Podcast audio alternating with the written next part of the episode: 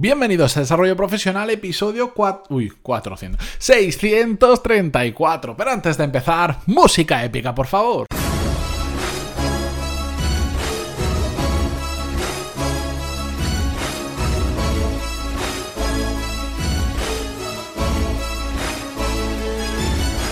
Muy buenos días a todos, bienvenidos un miércoles más. Por cierto, ayer en el episodio, el martes, dije, al final dije, gracias por estar ahí un miércoles más. Es lo que tiene eh, tener la cabeza en mil sitios a la vez, pero no, hoy es miércoles y estamos en Desarrollo Profesional, el podcast donde hablamos sobre todas las técnicas, habilidades, estrategias y trucos necesarios para mejorar cada día en nuestro trabajo. Concretamente, hoy vamos a hablar sobre las habilidades blandas o, si lo queremos decir mejor, o, por lo menos que quede más profesional, las soft skills en inglés. Eh, o, o mejor dicho, eh, un ya, amigo mío, porque lo considero amigo en la distancia, a pesar de que no lo he visto, el señor Carles Caños, ex Z-Tester, y que además ha pasado por este podcast, a ver si me acuerdo y dejo la entrevista que le hice hace, no sé, hace como 400 episodios. Bueno, una gran persona, un gran profesional, que de hecho... Si no es la semana que viene, es la próxima, lo vamos a tener en el podcast porque lo he vuelto a liar y vamos a hablar de un tema muy interesante. El otro día escribía en LinkedIn, no sé por qué llamamos habilidades, les llamamos habilidades blandas o le llamamos soft skills cuando las deberíamos llamar habilidades esenciales. Y es que no puede tener más razón, Carlos. Estoy muy, muy de acuerdo y por eso le dedico el episodio de hoy a esas habilidades blandas, soft skill, habilidades esenciales o como le queréis llamar. Pero bueno, aquellos que estéis escuchando esto y digáis, ¿de qué nos estás hablando hoy? Bueno, ¿qué son exactamente? Para entenderlos mejor, os voy a decir qué son lo contrario. Si decimos que las habilidades blandas o soft skills, lo contrario que son las habilidades duras o las hard skills. ¿Qué son las hard skills o habilidades duras? Bueno, a partir de ahora vamos a decirlo en castellano, ya habéis entendido el tema del inglés, que queda más guay cuando lo dices en inglés, pero es exactamente lo mismo. Eh, las habilidades duras suelen referirse más a habilidades técnicas, habilidades muy complejas o sobre todo muy específicas de algo, como por ejemplo, pues las habilidades que adquieres en una eh, ingeniería, aprender a desarrollar un software o simplemente conocimiento muy específico de un tema en concreto, como puede ser, yo que sé, tema de farmacología. Bueno, todos tenemos un conocimiento muy específico normalmente de algún tema, hasta quien se dedica en administración, dice, ostras, en la contabilidad, determinado punto de contabilidad, también es una, una habilidad dura. Son cosas súper específicas, relaciones laborales, lo que sea. ¿De acuerdo? Cosas que mm, no se aplican, por decir, a cualquier trabajo, sino a, trabajos muy concretos. Un tema de podcasting, pues sería, la grabación del podcasting, pues sería una habilidad dura. O, o el creación de contenido, etcétera, etcétera. ¿De acuerdo? Eso es todo lo contrario a las habilidades blandas, que son aquellas que son, por decirlo de alguna manera, más generalistas. ¿Por qué? Porque básicamente todos en un mundo ideal, en un mundo perfecto, en un mundo utópico, deberíamos tener más o menos desarrollada. O por lo menos que son aquellas que están al alcance de básicamente todos nosotros, aunque no por ello signifique que sean fáciles de desarrollar. A veces se entiende como habilidad blanda que es fácil de desarrollar y para nada. Por ejemplo, la empatía es una habilidad blanda. El saber entender, ponerte en el lugar de la otra persona lo es. ¿Significa que sea fácil? Para nada. Lo que pasa es que si la conseguimos desarrollar, nos la vamos a poder llevar a cualquier trabajo que tengamos y da igual la capacidad técnica o específica de un trabajo, que siempre ser empático nos va a ayudar y como esas muchas otras habilidades, la capacidad eh, de escuchar, la capacidad de solucionar conflictos, de gestionar el estrés, etcétera, etcétera, todo eso son habilidades blandas. ¿Y por qué están tan de moda últimamente?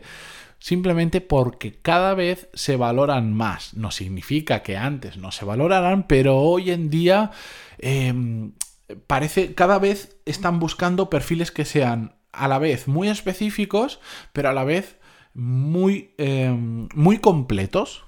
Y, por ejemplo, em, yo conozco el caso de personas que son a nivel técnico profesionales, pero, pero, muy, muy, muy buenos, mm, genios casi en lo que hacen, pero que es imposible trabajar con ellos. ¿Por qué? Porque técnicamente son muy buenos, pero habilidades blandas cero o, menos uno. Y esto yo me lo he encontrado a lo largo de mi carrera profesional en muchas ocasiones. Evidentemente os estoy hablando de un extremo, pero sin llegar a esos extremos, gente que es muy buena en una cosa específica, pero no les pongas delante de un cliente. O muchos casos que oigo decir, no, no, a esta persona un crack pero una crack, pero no te lo lleves a una que no venga a la siguiente reunión con el cliente porque nos la lía. Porque, bueno, pues esto seguro que, a vosotros os ha pasado en alguna ocasión que lo habéis escuchado. Pues es que es así. Y ya digo, no necesariamente tienen que ser súper genios o los mejores del mundo haciendo algo, sino, bueno, controlan mucho un tema, pero de otras cosas no.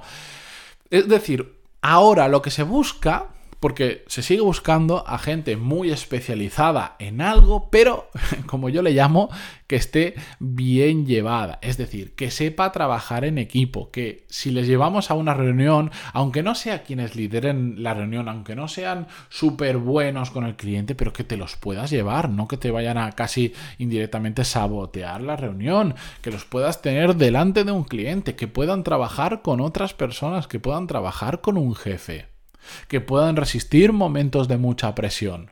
Porque si solo son muy buenos en una cosa, pero el resto falla, te va a servir puntualmente, pero, pero no es una buena persona en su conjunto. Y esto está relacionado con, con, algo que yo he dicho muchas veces, que es que ser muy bueno en algo no significa necesariamente ser muy buen profesional.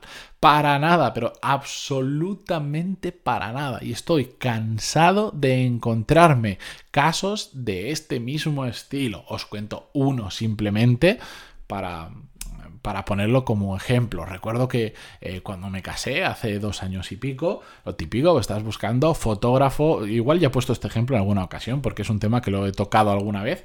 Estábamos buscando fotógrafo para la boda, pues esto que buscas cuatro o cinco, que te cuadra más, que te cuadra menos, y encontramos uno que hacía con diferencia las mejores fotos o dentro del estilo que nosotros queríamos, hacía unas fotos espectaculares. Y la verdad es que era chulísimo, estaba dentro del rango de precios que queríamos pagar. Bueno, yo siempre quiero pagar menos, pero venga, lo acepté. la cuestión es que em, ya la primera vez que quedamos, a media hora de, de ir a su estudio, nos cancela la cita. La segunda vez nos la vuelve a cancelar. La tercera nos cambia la hora. Y creo que cuando estábamos yendo, porque hace ya un tiempo, cuando estábamos yendo para ahí, nos quería volver a cambiar la hora. Cuando ya estábamos eh, andando, yendo a su estudio, porque nos queda cerca y íbamos andando. Y, entonces a ella le dijimos, no, mm, nos vemos ahora o, nos, o, no nos vemos, no sé si me entiendes. Entonces nos vimos ahí, nos atendió en su estudio, lo tenía hecho un desastre, no se había preparado nada de lo que íbamos a hablar. Em, estaba, a ver, la conciliación familiar yo la entiendo, estaba con su hijo por ahí, pero no sé, era un hijo que eh, que, no era un bebé. Entonces era un hijo que tú le podías explicar, oye, cariño, eh, quédate jugando aquí un rato que, vienen unos clientes a casa y en media horita, pues no íbamos a tardar más, en media horita nos ponemos a jugar tú y yo. El niño subiéndose por todos lados, haciendo ruido. Que, oye, yo lo entiendo, tienes al niño porque su casa era su estudio, etc. No pasa nada. Pero ya son cosas que vas sumando, después el presupuesto te dice una fecha, no te lo envía, cuando te lo envía te lo envía mal, etcétera, etcétera, le, llamas por teléfono para, mm, entre comillas, echarle un poco a la bronca y decir, oye, que, que esto lo tenemos que hacer. Al final, ¿qué pasó? Pues que evidentemente no lo cogimos. ¿Por qué? Porque al final, ¿qué sensación me daba ese hombre? Pues que igual el día de la boda no aparecía. Digo, si es un impresentable hasta cuando quiere vender, no quiero imaginarme cuando ya haya vendido, cuando ya le haya pagado parte. Es que no sé si va a aparecer el día de la boda, no me lo quiero jugar. Muy buen técnico, muy buen profesional, perdón, muy buen técnico, muy buen fotógrafo, un desastre de profesional que al final no contratamos y contratamos a otra persona, a otro estudio que hacía fotos también muy chulas, pero es que eran profesionales y lo demostraron en todo y cada uno de los pasos que dieron.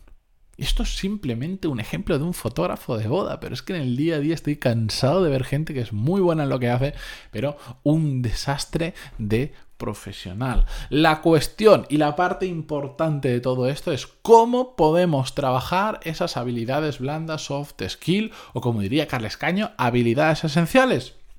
Bueno, esto como ya vamos por los 10 minutos, no me da tiempo a explicarlo hoy o por lo menos para que salga un episodio contenido en tiempo, así que lo voy a eh, dejar para la semana que viene y así tenemos otros 10-12 minutos solo para hablar de eso con tranquilidad. No sé si lo subiré el martes, el miércoles o el jueves de la semana que viene, pero la semana que viene yo ya tengo apuntado que este episodio tiene que estar, así que estad atentos. Y si estáis escuchando este episodio días después de que se haya publicado, lo más probable es que en las notas del programa vais a encontrar un enlace a la siguiente parte. Lo digo porque normalmente la gran mayoría escucháis el episodio cuando lo publico o a los dos días después como mucho, pero sé que muchos de vosotros también, pues igual escucháis esto dentro de un año o cuatro meses porque lo habéis descubierto. Así que ahí lo tendréis. Como siempre, agradeceros que estéis al otro lado y vuestras valoraciones de 5 estrellas en iTunes, vuestros me gusta, comentarios en iVoox, Spotify, eh, Google Podcast, donde sea que lo escuchéis. Me despido porque me quedo sin voz y hasta mañana. Adiós.